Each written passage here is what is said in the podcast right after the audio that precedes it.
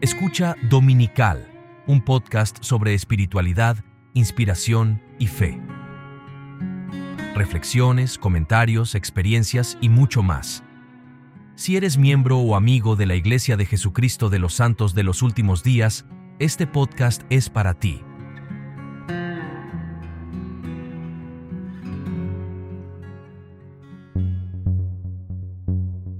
Queridos amigos de Dominical, eh, estamos aquí en este episodio. En esta ocasión va a ser algo breve.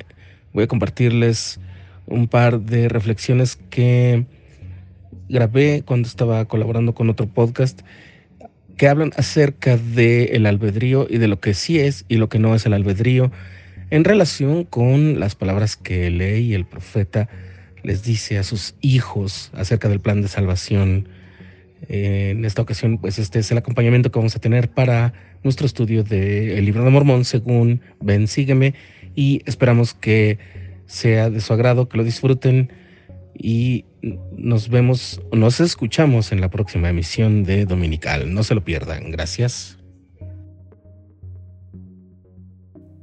El albedrío, la libertad. ¿Qué es? ¿Qué son? ¿En realidad existen?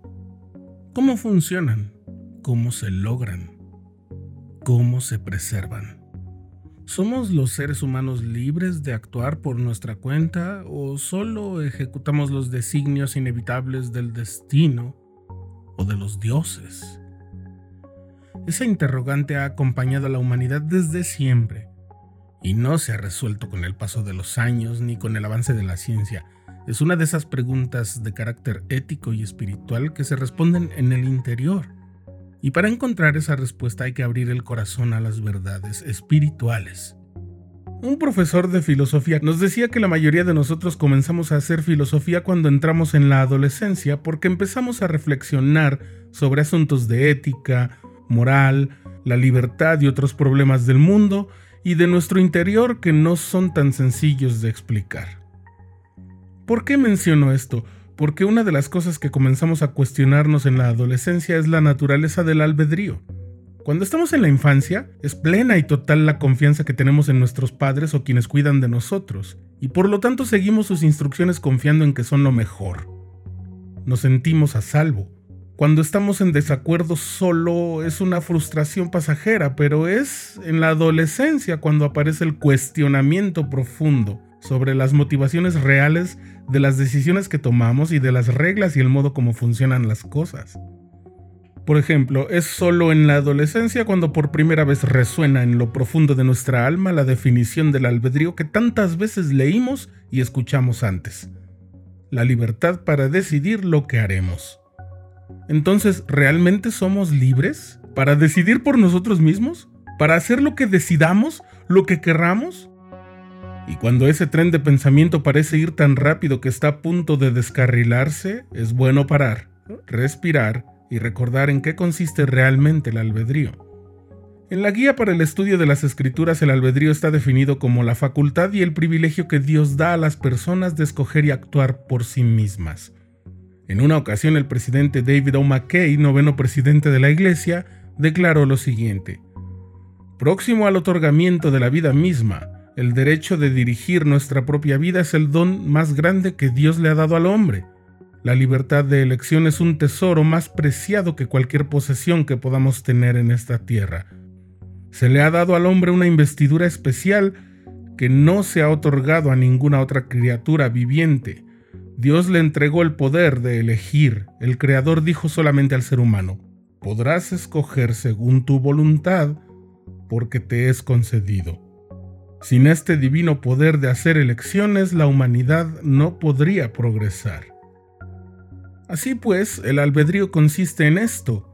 Somos libres para escoger la libertad y la vida eterna por medio del gran mediador de todos los hombres, o escoger la cautividad y la muerte según la cautividad y el poder del diablo, tal como lo explicó el padre Ley en 2 Nefi, capítulo 2.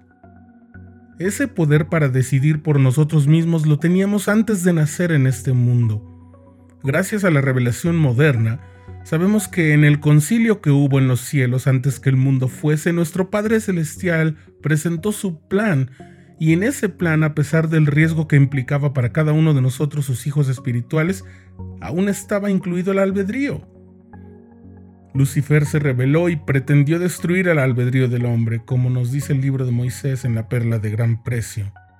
Por esa rebelión a Lucifer y a todos los espíritus que lo siguieron se les negó el privilegio de recibir un cuerpo mortal. Por eso sabemos que ejercimos adecuadamente nuestro albedrío cuando estábamos en nuestro hogar celestial. Y en esta vida mortal, el uso que le demos a nuestro albedrío determinará lo que encontremos en nuestra vida actual y en la venidera. En eso consiste el albedrío. Cada quien es responsable único de las decisiones que toma. Pero si decides desobedecer los mandamientos de Dios, no debes culpar a las circunstancias ni a tu familia ni a tus amigos. Tú eres un hijo de Dios y tienes gran fortaleza. Tienes la capacidad para escoger la rectitud y la felicidad, sean cuales fueren tus circunstancias. En el manual Leales a la Fe leemos esa reseña sobre la doctrina y la aplicación del albedrío que es clara, concisa e inspiradora. También eres responsable del desarrollo de las aptitudes y del talento que te haya dado nuestro Padre Celestial y tendrás que rendirle cuentas por lo que hagas con las aptitudes que tienes y por tu uso del tiempo. No desperdicies tu tiempo. Debes estar siempre dispuesto a trabajar con ahínco. Decídete hacer muchas cosas buenas por tu propia y libre voluntad. En conclusión, respondiendo a las preguntas sobre nuestra libertad, entonces podemos decidir por nosotros mismos, podemos conducirnos del modo en que lo deseemos. Sí, es un poder, un poder grandioso, tenemos el albedrío para progresar, pero debemos usarlo en forma correcta. O sea, se espera que sepamos muy bien lo que deseamos y que actuemos con la mayor conciencia posible sobre las consecuencias que acarrearán nuestras decisiones. Una de esas consecuencias es que Dios nos hará responsables de ellas. Así, nadie más pagará el castigo por nuestras faltas de las que no nos arrepintamos, pero también nadie más tomará la bendición que nos corresponda. Hemos de elegir sabiamente, y la única manera de hacerlo es obedeciendo a nuestro Padre Celestial. Seguir su plan. Tenemos el privilegio de elegir seguirlo.